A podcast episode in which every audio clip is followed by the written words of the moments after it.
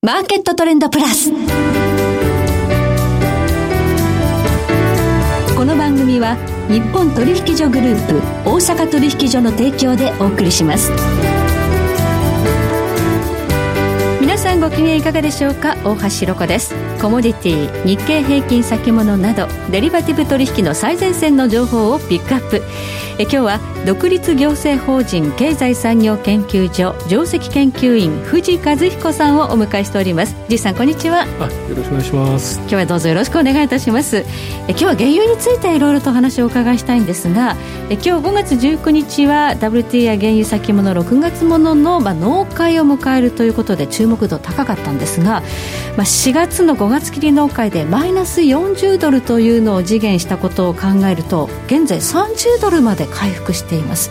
もう70ドル上がってるわけですけどこれ何が起きてるんでしょうか？あの一つ挙げればもうアメリカをはじめあの北米大陸の原油の生産量が落ちたということであの WA で問題になってますあのオクラホマのクッシングの石油タンクのですね、はい、油の増え方が減った、はい、あ伸び方が減ったあの鈍化したということが一番大きいと思います。はい。まあ、あの OPEC プラスもね改めてその減産を表明したということに加えて、えー、北米というとアメリカとカナダですか。ここの減産も進んでるんですね。えものすごいこと進んでますね、はい。えーまあ、アメリカは150万、はい。減ってますし、はい、1か月間で日量ですね、はい、カナダも100万バレルぐらい減ってると思いますから、はい、当然あの、えー、石油タンクにですね、はい、油がたまるかむしろ減ってる状況が今現れてます、はい。まあ、4月き4月のあの5月切りの納会の時はこのオクラホマのクッシングの在庫貯蔵能力がもう限界に近いということで投げ売りになったわけですけれども今ここ少しあ余裕あるじゃないということになってきたということですか？そうだと思います、はい、はい、このそのアメリカとカナダの減産っていうのは自然減産ということでいいんでしょうか？自然減産ですね。やっぱり採算が合わないところがほとんどあの炭鉱投資というか、はい、石油掘削装置のリグ稼働数がものすごい量で減ってますから、それがもう少し遅れて如実に今現れているというのが、現実だと思います。やはり価格が安くなったということで、はい、まあ、採算合わないということで生産が止まっている、はい、まあ、シェール企業も、えー、チェサピークまでね、ちょっと破産するというようなニュースありましたからね。うんはい、こういったところで、えー、今、この減産が効いてきたということもあるんですが、じゃあ、果たして需要は伸びているのか、この点も含めまして、えー、今日はこの先、原油価格、どのように推移していくのか、藤さんにじっくりと解説いただきたいと思います。今日もどうぞよろしくお願いいたします。その前に今日の主な指標の方をお伝えしておきましょう。まず今日大引けの日経平均株価です。299円72銭高、2433円45銭で取引を終了しました。そして現在の代償日経平均先物夜間取引スタートいたしました。現在は2550円で取引されています。そして本日の日経平均ボラティリティインデックスは28.6で取引しま、えー、終了しました。そしてコモディティです。東京プラツドバイ原油先物中心現月10月ものは日中取引終値で25,320円。東京金先物取引4月切り日中取引終値で6000飛び3円ということで6000円の大台に乗せてきました。ではこの後詳しく伺ってまいります。マーケットトレンドプラス。さて今日は独立行政法人経済産業研究所上席研究員藤和彦さんをお迎えしてお話を伺っています。さあ、原油 WTI 先物なんですが30ドル大台まで回復してきました。さあ、このね、30ドルというのが現在のフェアバリューなのかどうかっていうのは非常に悩ましいところなんですが、すね、えこの価格を形成するに至った、まあ、これまでの、まあ、経緯、そして現状について解説をお願いしたいと思うんですが、需要はそんなに伸びてこないですよね。えー、あの、中国には一部もかなり回復したって話がありますけど、やっぱり世界最大の原油重国であるアメリカの、はい、まだ需要がまだ思ったほど回復しておりませんので、はいそれから、まあ、第二の中国と言われたインドが、ロックダウンの影響でものすごくやっぱり需要が落ちてますので、はい、まあ、なかなか需要面だけ見ると明るい材料は多くないなって感じがします。それでは今、原油が上がってきたという背景には、この減産という、まあ、供給の方こちらが効いてきているということですね。だと思いますね。はい。まあ、この今日の6月切りの農会もマイナス価格になるかもしれないっていうんで、かなりショートしてた向きがあると思うんですが、まあ、それはクッシング在庫見るに、えー、その心配ないということで、今、踏まされているという状況でしょうか、ね、だと思います、はい、はい、そうすると、この減産なんですが、先ほどお話にありました、アメリカ、北米、カナダというところは、え価格が安くなったことで、まあ、立ち行かないところがやっぱり減産せざるを得ないということですね。うん、はいでも、OPEC プラスという中東の、えー、再びの減産合意というのも効いてるんじゃないでしょうか。はい、あのやっぱりその3月5日、6日にあのサウジアラビアのムハンマド皇太子がですね、はい、もうこのような需要が落ちてる中で、もう大増産に踏み切ったと。本当に増産しちゃったんですよね、はい、はい、あの4月は日露1200万ぐらいまで増やしましたので、はい、史上最高水準にまで上げましたので、はい、当然そんなことやれば、各国、特にアメリカからの怒りを買って、はい、虎の尾を踏んでしまったっていうことですね。虎の尾を踏んだ、はい、この OPEC プラス増産ということに、まあ、サウジが踏み切ったわけですけれども、仲立ちしたのがトランプ大統領というふうに言われて仲立ちっていう上品な表現より むしろむしろ恫喝に近いですね。恫喝ですか、はい、どういうことが起こってたんでしょうあの、まあ、4月30日付のロイターの報道が正しいとすれば、はい、トランプが4月2日に電話をして、はい、このまま増あの増産を続けるなら、1945年に結んだサウジとアメリカの間の軍事協定を破棄するとまで言って恫喝しまして、はい、その直後にサウジがもう全く180度態度を転換して、はい、ロシアとまた共同減産に踏み切ったという経緯がございます。はい、実際にそのなんかミサイルを引き上げたみたいな報道もありましたよね。はい。それは5月7日のウォール・ストリート・ジャーナルですけど、はい、あの実際9月14日にあのサアラムコの施設がドローン攻撃を受けた後に、はい、アメリカが配備したパトロットミサイルをすべてもう撤去したと。い。う報道が出た次かその2、3日後に、サウジがなぜか追加でですね、単独で日量100万割の追加減産を行った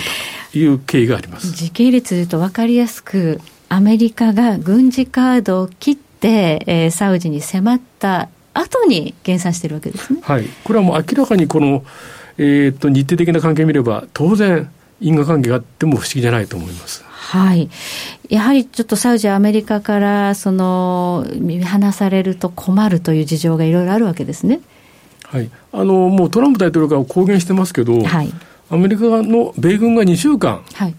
あの米軍がもし撤退すれば、サウジは2週間で国がおかしくなると、いつも言ってますので、はい、まあ、それが正しいかどうかは別として、サウジからすると、アメリカのオフィシャルがなくなったら、今のササルマン、ムハンマド体制は、危機になることは間違いないと思います、はい、あっという間にまたあの中東ってもともとね地政学不安定ですけれども、まあ、他国に攻め込まれるというリスクがあるということで、まあ、アメリカの軍事力があるがゆえに今、大国として、まあ、やっていけてるということもある。はい、だと思いますただ、サウジはあのこれだけ原油価格が安くて、さらに減産するということになると、財政状況、大変厳しいんではないでしょうか、はい、ですから今、サウジからすると、非常に厳しい状況に立たされてまして、はい。まあ、財政赤字ですから消費税を3倍にする、一方でそのあの貧しい人に対する生活手当をカットするということをやっていく中で、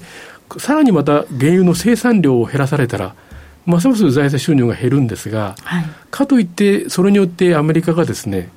サウジを見捨てるってことになれば、またそれはそれで国家存亡の危機になりますので、非常に厳しい立場に追い込まれてるんじゃないかと私は見ています。はい。あの、消費税に当たる付加価値税、はい、これ3倍にするんですか？え3倍に7月からします。はい。ということは、このぐらいやらないと、もう国家財政が回らないよというようなところに陥ってるということですね。だと思います。はい。はい、これでも、あの、サウジアラビアというのは、この高い原油価格で、えー、豊かだということで、国民にお金をこうばらまいてきたがゆえに、財政、均衡価格高いというふうに言われてましたけれども、国民がそれで、あの、おとなしくしてたのは、まあ、豊かなお金があったからですよね。その通りです。はい。これだけ何厳しいその増税というのは、今後どういうことが起きる可能性があるんでしょうか、ええ、間違いないのはやっぱり、アラブの春がサウジ起きてもおかしくないと。はい、実際に2011年から12年の時にはサウジは公務員とか貧しい方の給料を倍にしましたので、はい、それで今財政がものすごく肥大化して原油価格が80ドルないと、財政が均衡しないという状況になってます。80ドルが均衡財政価格という中で、はい、えー、今やっとね30ドルとかいうことですから、はい、え全然赤字なわけですよね。はい、はい。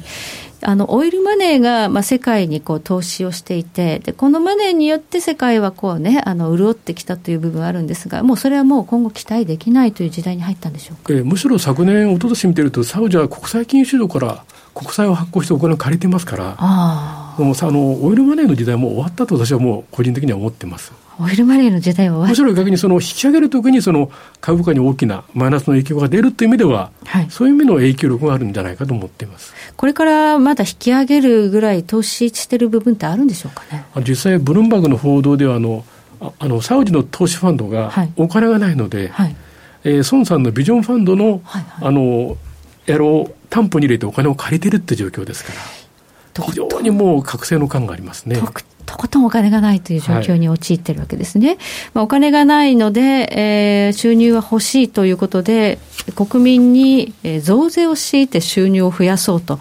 あるいはまあ減産することによって原油価格が上がればいいですけれども、まあ、実際でも足元は30ドル台まで上がってきました。この上買う人たちがどのぐらいいるかということですよね。どうでしょうか？だから先ほど冒頭からおっしゃった需要面がですね、うん、それほど回復する見込みがないですから、はいまあ、30とか35は結構いい線で、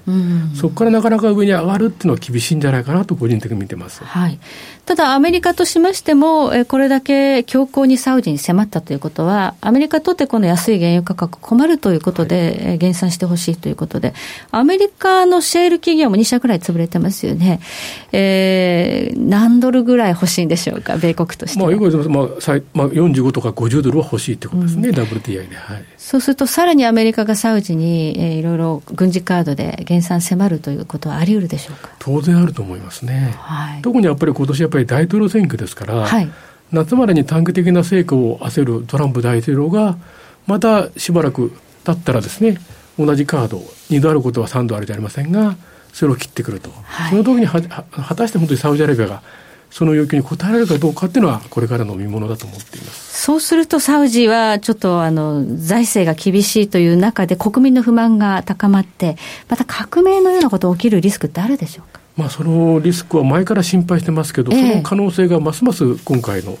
状況で高まったんじゃないかと見ています。もし、えー、サウジで革命のことが起こった場合、日本のリスク、どう考えればいいでしょう？日本はそうって最大のリスクですね、はい、原油の輸入の40%はサウジですから、はあ、サウジアラビアから供給途絶になるってシナリオはあの国家にはありません、はい、もう未曾有の大危機になるという意味で、これはもう本当に真剣に考えなきゃいけない問題だと思っています。サウジアラビアの危機というのは、まあ、日本の、まあ、エネルギー危機でもあるということで、これはちょっと皆さん、もうちょっと注目した方がいいのではないかと、えー、ガソリン安いから喜んでいる場合ではないっていうのは私の感覚です。はいありがとうございます。え今日は独立行政法人経済産業研究所上席研究員の藤和彦さんをお迎えしました。お話を伺いました。藤井さんどうもありがとうございました、ありがとうございました